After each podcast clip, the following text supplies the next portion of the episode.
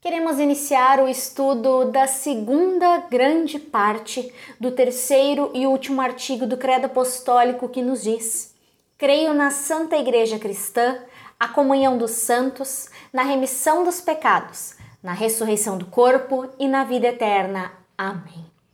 Toda essa confissão, ela só nos é possível pois o Espírito Santo é aquele que nos dá entendimento e conhecimento a partir da palavra que nos é anunciada. Isso acontece a partir do momento que eu me disponho a ouvir a palavra de Deus, não apenas buscando entender com a minha mente, mas buscando entender com o meu coração. A partir disso, nós podemos então entender que quando confessamos que cremos na Santa Igreja Cristã e a comunhão dos santos, uma coisa faz parte da outra. Mas o que eu quero dizer com isso? Quando nós confessamos que cremos na Santa Igreja Cristã, não estamos falando da denominação que nós fazemos parte como membros. Falamos da igreja que é mais abrangente. A igreja ela é definida no Novo Testamento como um sinônimo de comunidade. É a comunhão dos santos, isso é, a união de todos os cristãos da terra. A reunião dos que se juntam em nome de Jesus isto é a igreja da qual nós confessamos no Credo Apostólico. Ou seja, define-se a igreja como sendo a congregação dos santos, na qual o evangelho é pregado de maneira pura e os sacramentos são administrados de forma correta. A igreja que aqui confessamos é aquela igreja guiada e ensinada pelo Espírito Santo, a igreja que é demonstrada lá no livro de Atos dos Apóstolos. A igreja que não se baseia em espaços de templos ou em uma denominação específica, mas a igreja que sabe-se parte do corpo de Cristo, onde, unida a muitos membros, cumpre a sua tarefa de anunciar a chance de perdão dos pecados e também de vida eterna que nós temos por meio de Cristo Jesus. A igreja, embora constituída por crentes, tem que ter Cristo por fundamento, por base. Sem Jesus Cristo, sem o Evangelho, ela não existe. Nasce da misericórdia de Deus, bem como da fé que lhe responde. Nós somos parte dessa igreja como irmãos e irmãs na fé em todo o mundo, como aqueles que professam Cristo como Senhor e Salvador de suas vidas. Essa é a igreja santa e cristã que nós professamos no Credo Apostólico. E a partir dessa igreja, onde nós moramos, nós podemos buscar a comunhão dos santos, ou seja, buscar nos unirmos para ouvir da palavra de Deus, com o agir do Espírito Santo nos ensinando e capacitando, para que também nós possamos anunciar, para que também nós possamos pregar do seu evangelho, da sua boa nova. Nós cremos que a comunhão dos santos e verdadeiramente crentes de fato existe em meio e através de todas as denominações. A Santa Igreja Cristã ela não é uma ilusão. A nossa tarefa é, portanto, em termos mais amplos, o testemunho de Jesus Cristo e o anúncio do Evangelho, incluindo o convite para dele participar e integrar a comunidade dos discípulos. A fé, ela vem por meio da pregação, por meio do ensino e da evangelização. Quando nós fazemos parte dessa santa igreja cristã e buscamos a comunhão com os santos, ou seja, com todos os que fazem parte do corpo de Cristo, nós podemos então confessar que cremos na remissão dos pecados.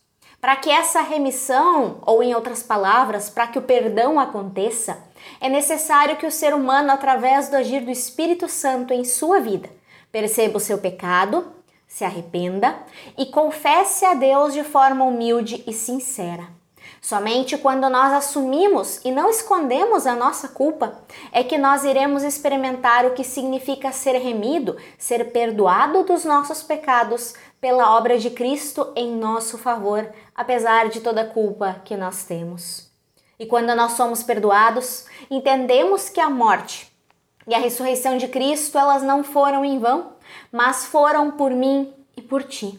O que resulta desse perdão incondicional de Cristo é o compromisso de também perdoarmos as pessoas com quem nós convivemos e que julgamos que erraram conosco.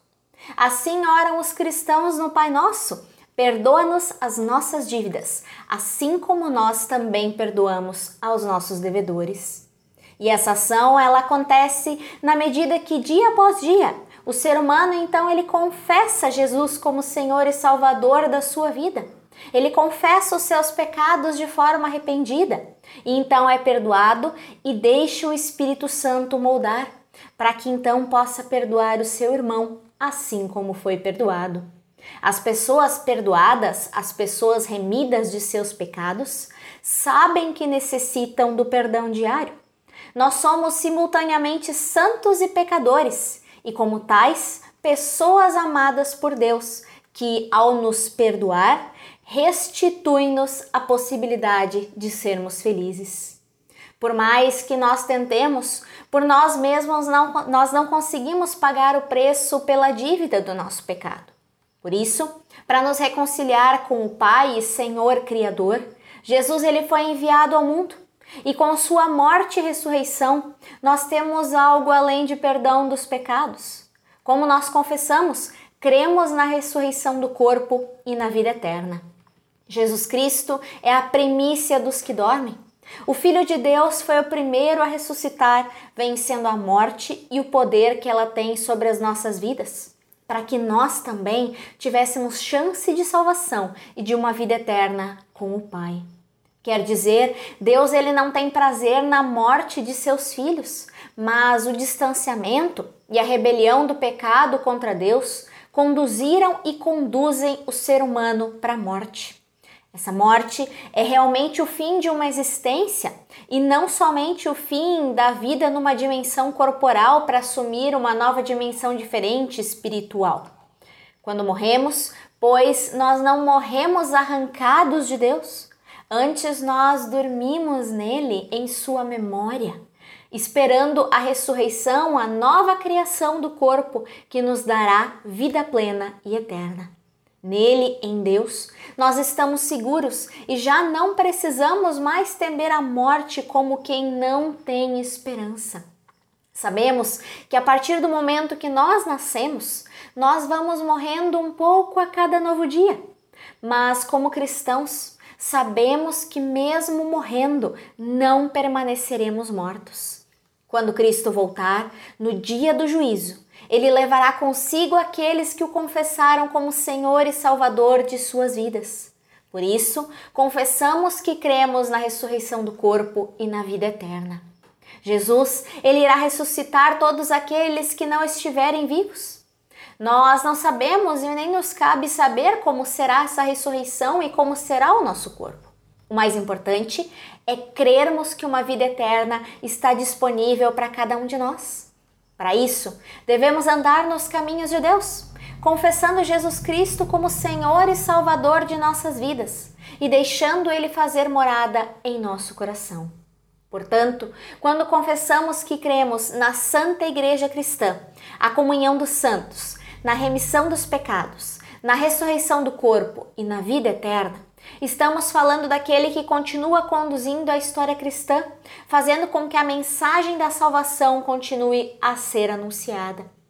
Lembra que em momentos de culto, nós somos chamados a confessarmos a nossa fé com as palavras do credo apostólico, com os nossos olhos voltados para a cruz. Agora, eu te convido a juntos confessarmos a nossa fé com as palavras do credo apostólico. Creio em Deus Pai Todo-Poderoso, Criador do céu e da terra, e em Jesus Cristo, seu Filho unigênito, nosso Senhor, o qual foi concebido pelo Espírito Santo, nasceu da Virgem Maria, padeceu sob o poder de Pôncio Pilatos, foi crucificado, morto e sepultado, desceu ao mundo dos mortos, ressuscitou no terceiro dia, subiu aos céus e está sentado à direita de Deus Pai Todo-Poderoso, de onde virá para julgar os vivos e os mortos. Creio no Espírito Santo, na Santa Igreja Cristã, a comunhão dos santos, na remissão dos pecados, na ressurreição do corpo e na vida eterna. Amém.